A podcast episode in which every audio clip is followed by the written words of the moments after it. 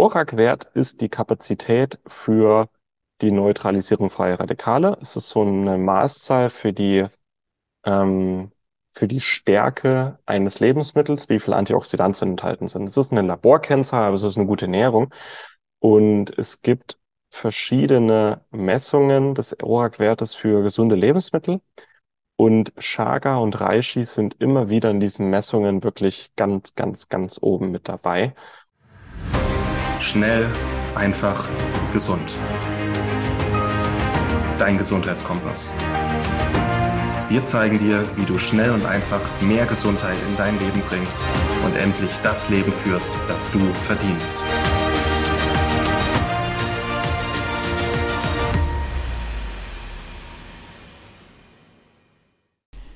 Hallo und herzlich willkommen zu einer weiteren Schnell, einfach, gesund Podcast-Episode. Schön, dass du wieder eingeschaltet hast. Und es ist mal wieder Zeit für Vitalpilze. Ich weiß, du hast es sicher schon vermisst hier auf dem Podcast und deswegen, wie gesagt, es ist mal wieder Zeit. Wir haben einen Ausschnitt für dich mit aus unserem Heilpilze Masterkurs, genau gesagt Martins Heilpilze Masterkurs, den er jetzt nochmal völlig neu überarbeitet hat. Ähm, das Ganze war im Juni. 30 ähm, neue, hochwertige Module rund um alle Heilpilze, die du so kennst, die es so gibt, um die wichtigsten Vitalpilze und dort kannst du dich quasi von Mykotherapeut Martin Auswald ausbilden lassen. Und ähm, hier aus diesem Kurs bekommst du jetzt ein Modul hier kostenlos zur Verfügung gestellt. Es ist zwar wie gesagt aus einem Videokurs, aber wie du es hier auch manchmal gewöhnt bist, kannst du auch die Infos ähm, auch hier als Audio ganz gut anhören und da wird jetzt nicht viel an Mehrwert verloren gehen, ähm, dann das meiste ist ja trotzdem auf der Tonspur, was wir so an Informationen geben. Deswegen wünsche ich dir ganz, ganz viel Spaß mit dieser Audiodatei über den Chaga-Pilz und wenn du dich um den, rund um den Heilpilze-Kurs interessierst, dann schau gern mal in die Show Notes. Dort findest du einen Link zur Kursbeschreibung und dann kannst du das mal genauer angucken, ob das was für dich ist. Jetzt aber viel Spaß beim Zuhören. Einer der Pilze, die ich eher selten bisher gefunden habe, hat auch Gründe, aber einer der Pilze, die ich sicher am häufigsten einsetze, auch bei mir. Stell mal doch mal den Chaga vor. Chaga, auch einfach Chaga ausgesprochen, auch wenn es CH Chaga, das kommt aus dem Sibirischen. Auf Deutsch Schiefer Schillerporling, in äh, der sibirischen Volksmedizin auch Perle des Nordens genannt, äh, ge genannt auf Lateinisch Inonotus obliquus. Chaga ist ähm, außerhalb von Osteuropa und Sibirien so gut wie unbekannt. Es ist ein Pilz, der prinzipiell überall auf der Nordhalbkugel zu finden ist. Und man kann sagen, je kälter, desto potenter ist der Chaga. Ist ein parasitär lebender Pilz, der primär auf Birken zu finden ist, sekundär auch auf Eschen und Ahornbäumen, wobei der auf Birken eigentlich der einzige ist, der medizinisch relevant ist. In der russischen Medizin kennt man ihn bereits seit dem frühen Mittelalter. Pilzkundigen ist er ebenfalls unter dem Namen Schiefer Schillerpolling oder in Japan Kabano, uff, Kabanoanatake. Ja, sehr gut. Interessanterweise handelt es sich bei diesem Gebilde nicht um den Fruchtkörper. Ganz wichtig, das ist nicht der Fruchtkörper. Forscher ist sich einig, äh, sich nicht einig, was diese Knolle eigentlich macht. Der Pilzkörper selbst ist tief im Inneren des besetzten Birkenbaums zu finden. Also, wirklich nur medizinisch relevant ist der auf Birken, zumal der Chaga auch aus der Birke interessante Stoffe anreichert, zum Beispiel Betuline und Betulinsäure.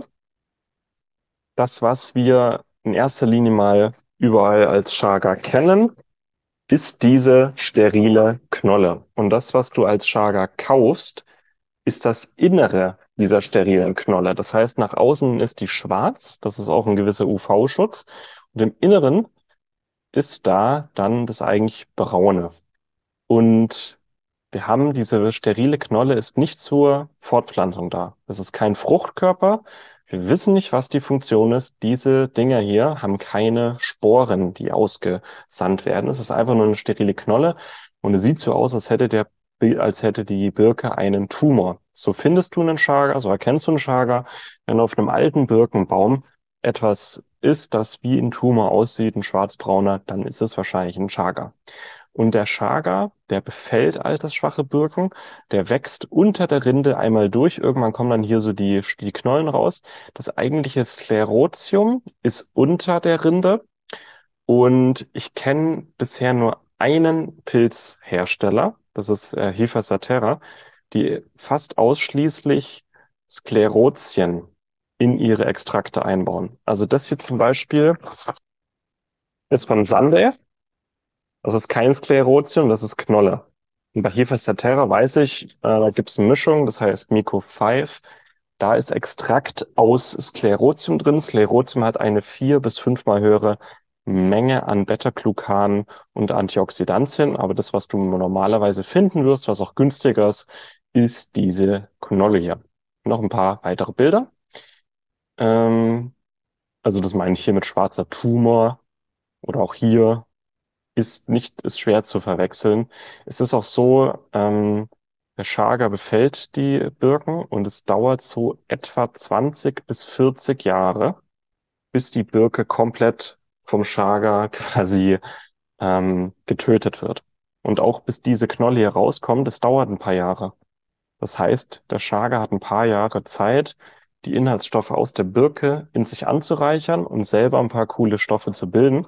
Das heißt, diese Knollen hier sind ein paar Jahre alt und unheimlich potent. Und es das heißt auch, je weiter nördlich der Chaga her ist, das heißt, Lappland ist äh, weiter nördlich als Baltikum zum Beispiel, weiter nördlich, desto potenter, weil der Chaga muss sich dann auch starken Temperaturunterschieden aussetzen. Also in Lappland wird es im Winter minus 40 Grad und im Sommer wird es manchmal auch recht warm, Sibirien genauso.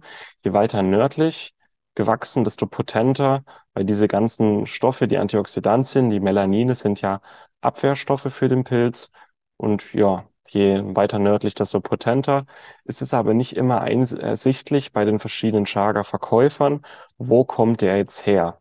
Und manche machen absichtlich den Chaga sehr viel teurer ohne das zu begründen. Und manchmal denkt man dann, oh, ist teurer, ist vielleicht potenter, aber das ist nicht automatisch der Fall. Also ich habe schon Chaga gesehen, da kosten 100 Gramm Chaga 100 Euro, aber ohne Begründung, warum und wo der wirklich herkommt. Also es ist leider nicht sehr eindeutig und deswegen meistens, also empfehle ich eher Hifa Satera oder bei den Chaga Brocken äh, auch Sunday, das aus baltischer Wildsammlung ist, aus äh, unberührten Birkenwäldern.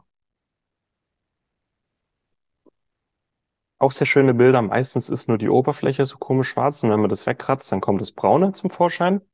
Wobei man das Schwarze ja auch gut konsumieren kann. Das ist ein schöner, das sind schöne Exemplare. Ist so hart und so fest, dass man es nicht einfach abbrechen kann. Man braucht schon äh, eine Axt. Eine Axt oder ein scharfes Messer, aber ich finde es mit Axt oder Hammer und Meißel am besten abzumachen. Und so sehen dann die geernteten Brocken aus. Und die kann man dann noch kleiner machen in Granulat oder in Pulver. Ich finde es am besten, die Brocken oder das Granulat zu kaufen und das dann zuzubereiten. Warum? Ähm, in Pulver kann man strecken. In Granulat oder diese Brocken hier kann man nicht strecken. Das ist 100% Chaga. Nord- und Osteuropa, insbesondere in Sibirien, gibt es riesige Birkenbaumbestände. Also jetzt gerade, wo ich das aufnehme, bin ich in Estland. Hier gibt es wirklich riesige Birkenwälder und die sind teilweise wirklich sehr alt. Genau, da sehr verbreitet. Der Gesamtbestand des wilden Chaga-Pilzes wird weltweit auf mehrere Millionen Tonnen geschätzt. Also theoretisch ist genug für alle da.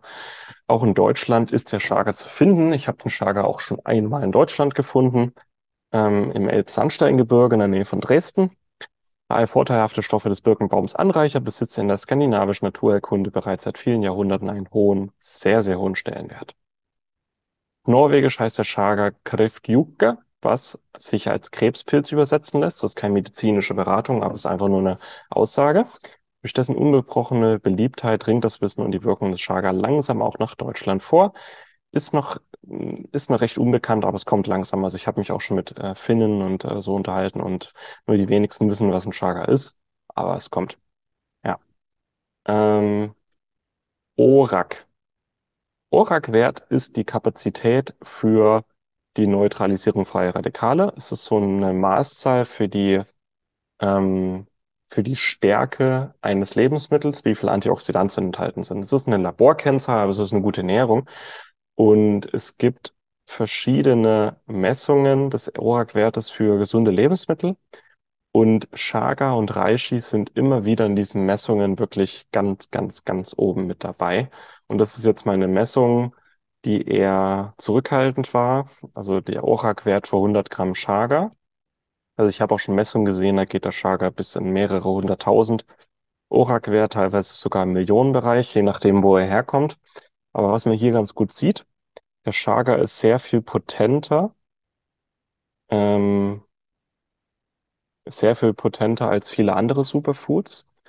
Hier, es ist kein Pulver, es ist das fertige Extrakt, also der flüssige Extrakt, wie der Chaga-Tee. Der hat einen ORAC-Wert von 50.000 und das ist heftig. Und dann kommen auch so ORAC-Werte für das Pulver ähm, für ein, zwei, drei Millionen teilweise zustande. Was hier sehr schön sichtbar ist, wirklich eine Tasse Chaga-Tee stellt hier diese anderen Superfoods weit in den Schatten. Und, das wird jetzt interessant, ein Chaga-Tee ist zwar super und leicht gemacht, aber am besten ist eine Dualextraktion, weil viele der Wirkstoffe aus dem Chaga fettlöslich sind und die in einem Chaga-Tee, und das ist die normale Zubereitung, in einem Chaga-Tee werden die gar nicht gelöst. Das heißt, ähm, es ist natürlich schön, wenn man aus diesen Bröckchen hier sich einen Chaga-Tee macht, aber optimal wäre es natürlich, ich mache mir einen Tee daraus und dann mache ich nochmal eine Tinktur. Also ich lege das Ding dann nochmal ein paar Wochen in 70-prozentigen Ethanol oder in DMSO ein und dann habe ich einen Dualextrakt. Eignet sich nicht als Speisepilz, aber ähnlich wie bei vielen anderen äh, Vitalpilzen, wie zum Beispiel Reishi, den man auch nicht so essen kann, eine Sud oder eine Tinktur lässt sich daraus herstellen. Aus dem Granulat einer schmackhaften, anregenden Chaga-Tee, den ich zum Beispiel auch ganz gerne mag im Sommer, ähm, finde ich Chaga ganz schön, weil es die Haut schützt. Ne? Melanin ist, was dem Chaga die Farbe gibt.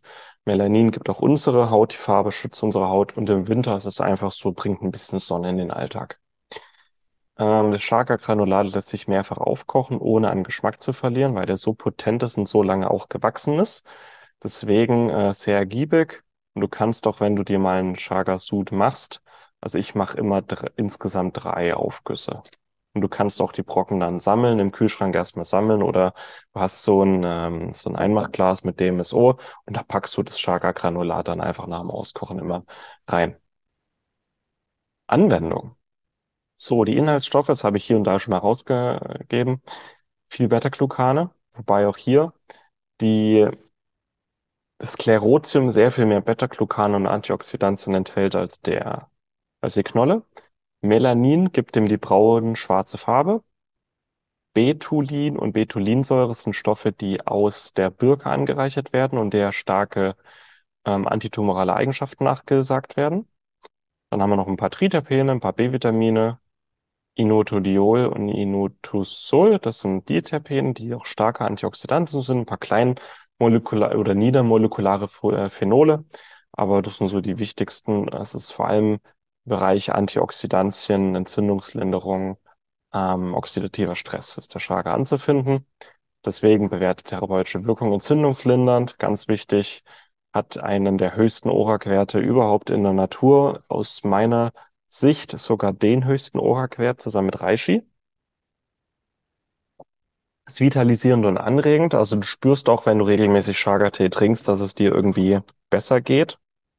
Es ist ein gutes Tonikum, ist antitumoral, immunstärkend, allein schon wegen des hohen Gehalts an Beta-Glucan und Ergosterol. Schützt die Haut, also das Melanin aus dem Chaga. Ähm, das macht dann auch den Chaga-Tee oder die Tinktur so dunkel.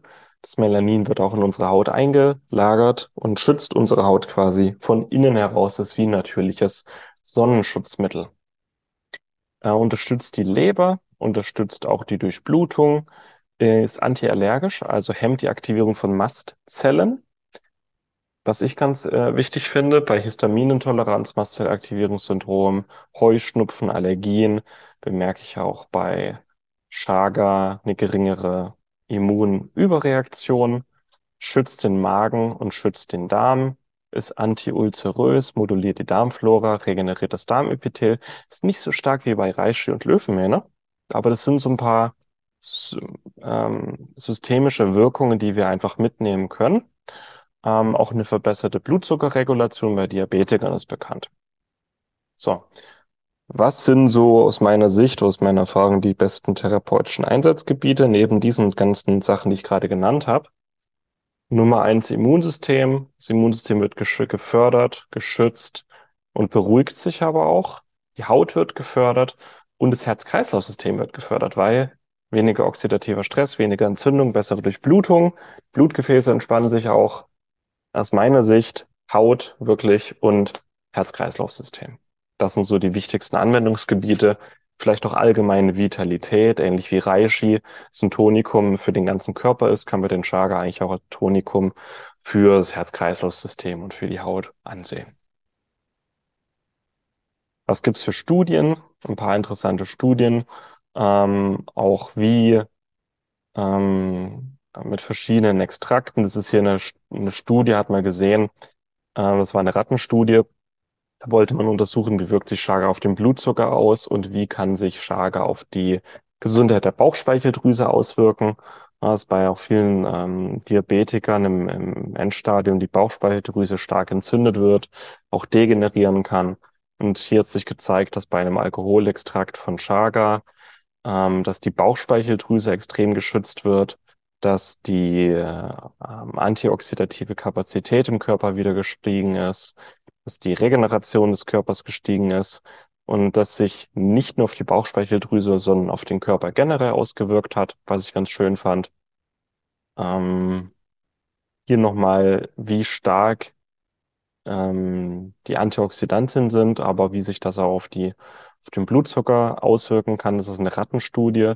Da wurde relativ hoch dosiert ähm, diabetischen Ratten, nee, Mäusen, ähm, Chaga gegeben also die wurden erst mit Glucose gefüttert. Das sind diabetische Mäuse gewesen. Die wurden erst mit Glucose gefüttert, dann mit äh, Chaga-Extrakt und zwei Stunden später wurde der Blutzucker gemessen und hat sich gezeigt, dass der Chaga bereits nach sieben Tagen den Blutzucker zwischen 12 und 16 Prozent äh, sinken konnte. Also der Blutzucker fällt geringer aus, vor allem bei erhöhten Blutzuckerwerten. Und das allgemein der Chaga-Extrakt sich positiv auf nicht nur den Blutzucker, sondern die Triglyceride, freie Fettsäuren, Cholesterol, LDL-Cholesterin. Die Leber war besser ausgestellt, ähm, die Antioxidantien beziehungsweise die antioxidativen Enzyme im Körper waren besser aufgestellt. Es ist nicht nur so, dass Chaga selber starke Antioxidantien hat, sondern eben auch die endogenen ähm, Antioxidantien, die unser Körper hat, vor allem die Enzyme, Katalase, Superoxidismutase, Glutathionperoxidase, dass die auch aktiver sind. Das heißt, der Chaga hilft doppelt bei chronischen Entzündungen und oxidativen Stress, selber ein starkes Antioxidant und erhöht die Bildung von körpereigenen Antioxidantien.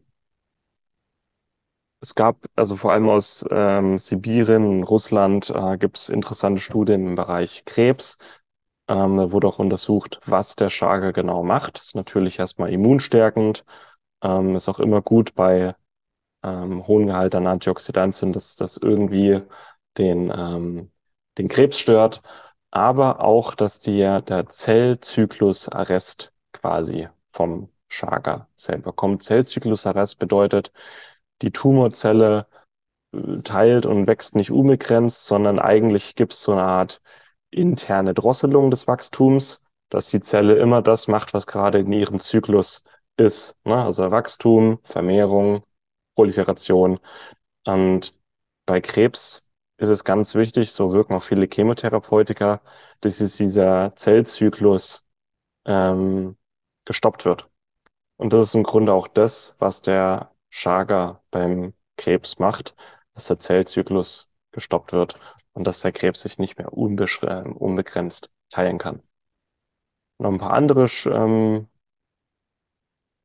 ähm, Studien im Bereich auch Krebstherapie. Das ist jetzt ein Krebsmausmodell. Also das sind Mäuse, die äh, Tumore entwickeln. Und die wurden mit Chaga-Extrakt gefressen und die Chaga-Mäuse, also eine Gruppe hat Chaga bekommen, die andere nicht. Und die Chaga-Gruppe hatte eine viermal längere Überlebensrate oder viermal höhere Überlebensrate als die Nicht-Chaga-Gruppe. Und das finde ich ganz spannend. Das sind eigentlich Mäuse, die nach wenigen Tagen sterben. Wo ich ja lese, das sind, also denen wurde quasi ein Tumor implantiert. Und dann schaut man, wie lange leben die Mäuse noch. Und die Chaga-Gruppe hat eine viermal längere Überlebenszeit.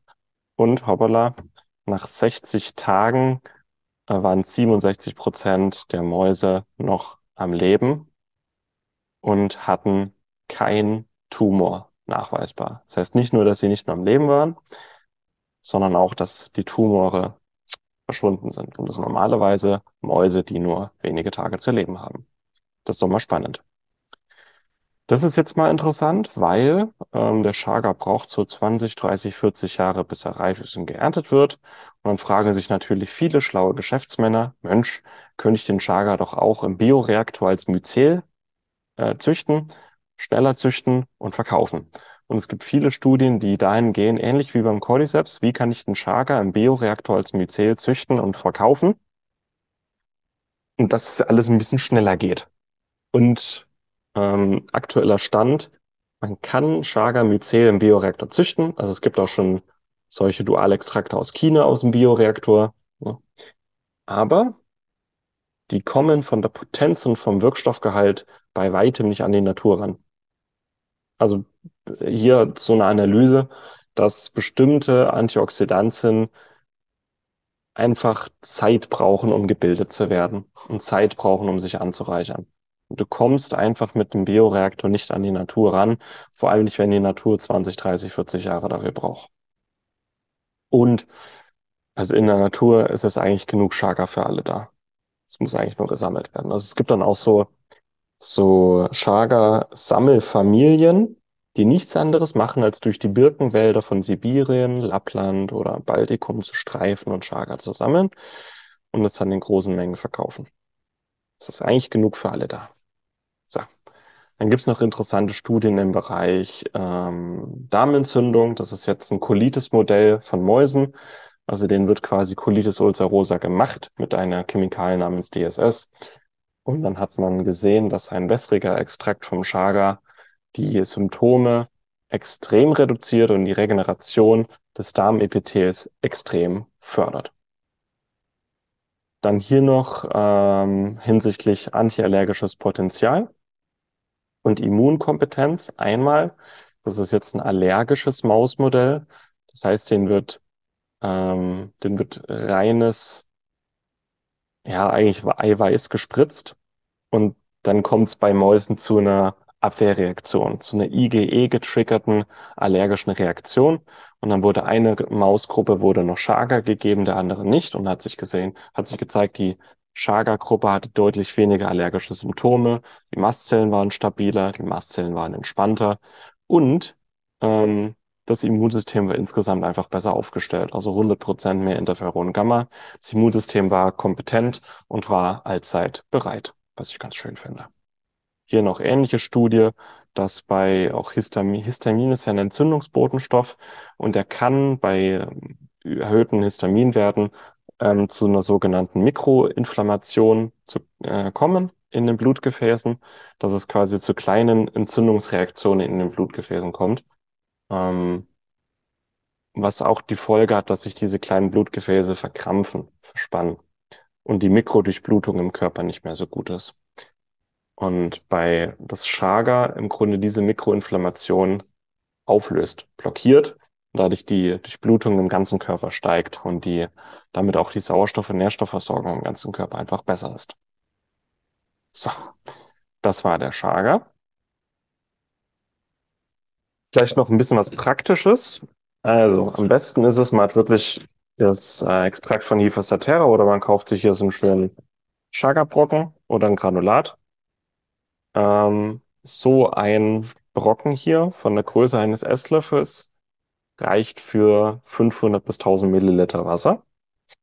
Äh, bei Granulat kann man nach Esslöffel gehen. Ich sag so zwei Esslöffel Chaga für ein Liter Wasser. Und das Wichtige, es ist wie bei einer guten Knochenbrühe, es braucht Zeit.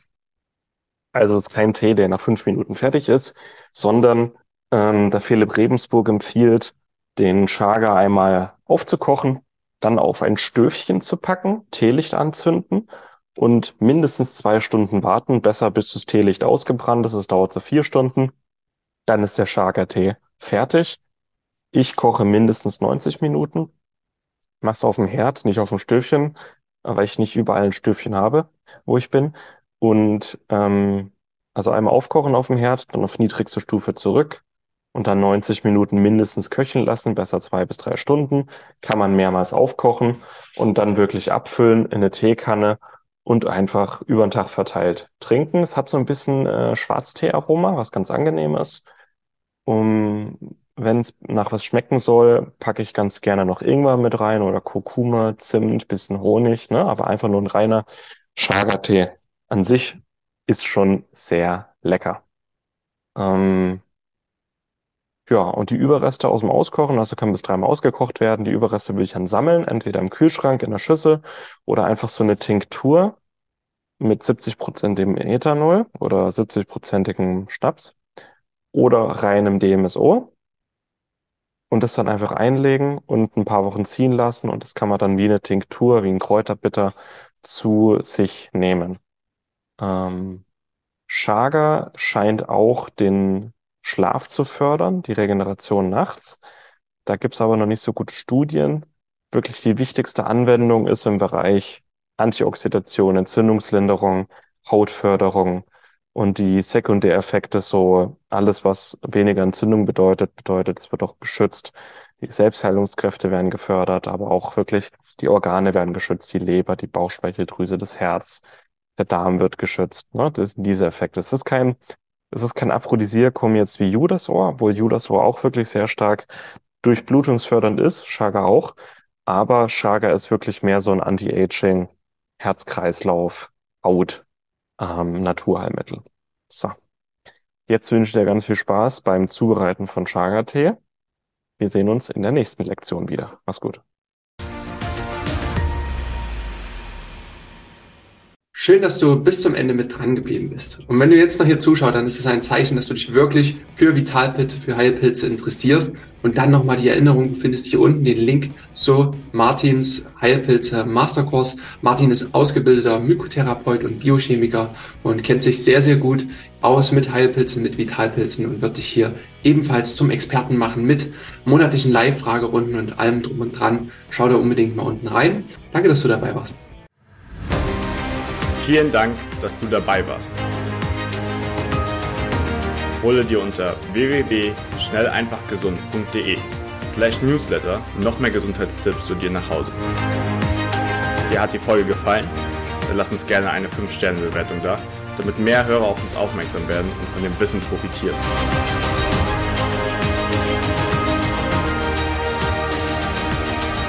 Wir wünschen dir eine gesunde Woche. Dein SEG-Team.